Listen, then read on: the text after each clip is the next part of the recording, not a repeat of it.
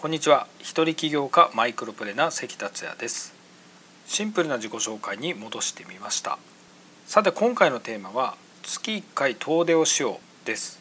少々番外編というか雑談みたいな話にはなるかもしれないんですけれどもライフスタイルの参考になればと思ってお話しします。前回お伝えしたように宮崎に移動してきました。急遽チケットを取ることになり JAL が取れなかったので諦めかけてたんですけれども成田まで行けばジェットスターがあるかなということで探してみたところジェットスターに空きがあったので成田まで行って宮崎に移動しました。成田空港は久々に行ったんですけれども都内から行くと結構距離がありますので都内の自宅を出て宮崎の自宅に戻るまで6時間かかりましたね。やっぱり羽田便利だなと思った次第です。今回は全国住み放題のアドレスの日南拠点のオープニングイベントに出てまた東京に戻ってそこからまた移動します。僕の音声を聞いてる方は僕が結構飛び回ることを知ってる方もいらっしゃると思うんですけれども中には知らない方もいらっしゃると思います。そこで僕がこうして飛び回るようになった経緯をお話しします。僕は宮崎の田舎で育ったので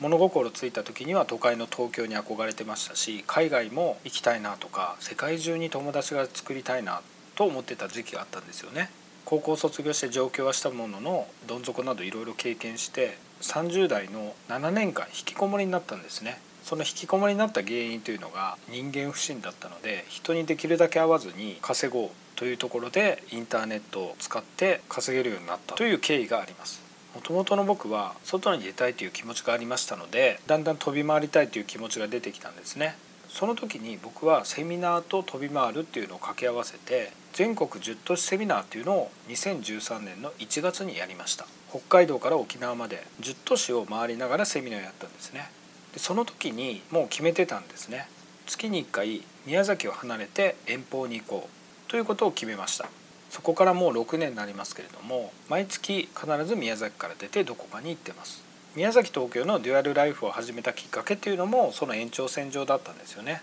今は全国住み放題のアドレスっていうサービスを使い始めたのでまた行動の範囲がこれから広がります。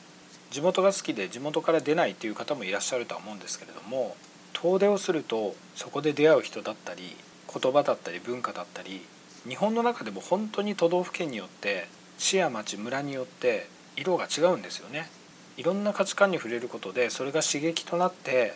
アイデアが湧き出てきますしモチベーションが上がりますし自分の可能性が広がりますし一つの場所だけにいるということが僕はもったいないなと思います。これはいろんな意見があると思いますしこれからますます自宅から出なくても楽しめる時代になってますよね。しかもお金をあまりかけずに楽しいことができる時代になってきたのであまり出かけないという人たちも増えてくるとは思うんですけれども僕はその逆の揺さぶりが来てよりみんながアクティブに移動して動き出すというそういった波も来ると信じてます。人生100年時代と言われるぐらい長い人生になるので是非あなたも月1回遠出をされてみたらどうかなと思います。いざこういう習慣がつくとですね本当にいろいろ行きたくなってきますしそういった体力もついてくるんですね。またこれから各地に行った時に番外編ということで少しご紹介していきたいと思います。参考になれば幸いです。それでは今回は以上です。最後までお聴きいただきありがとうございました。それではまた明日。